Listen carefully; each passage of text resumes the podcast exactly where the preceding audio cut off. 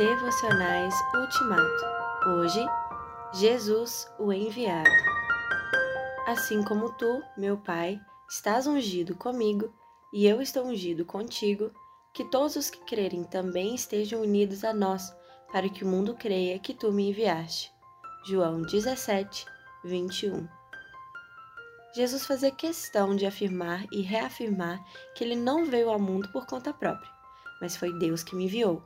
João 8, 42. É verdade que, a semelhança de Isaías, Isaías 6, 8, Jesus se ofereceu para vir. Estou aqui, ó Deus, para fazer a tua vontade. Hebreus 10, 9.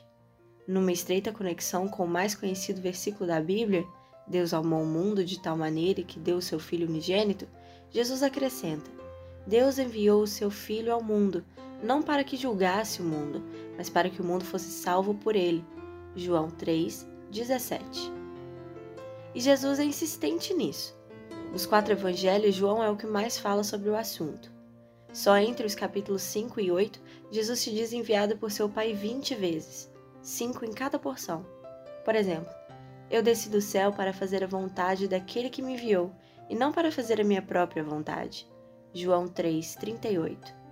Em sua oração de despedida, no cenáculo, Jesus é claro: Assim como tu me enviaste no mundo, eu também os enviarei. João 17, 18.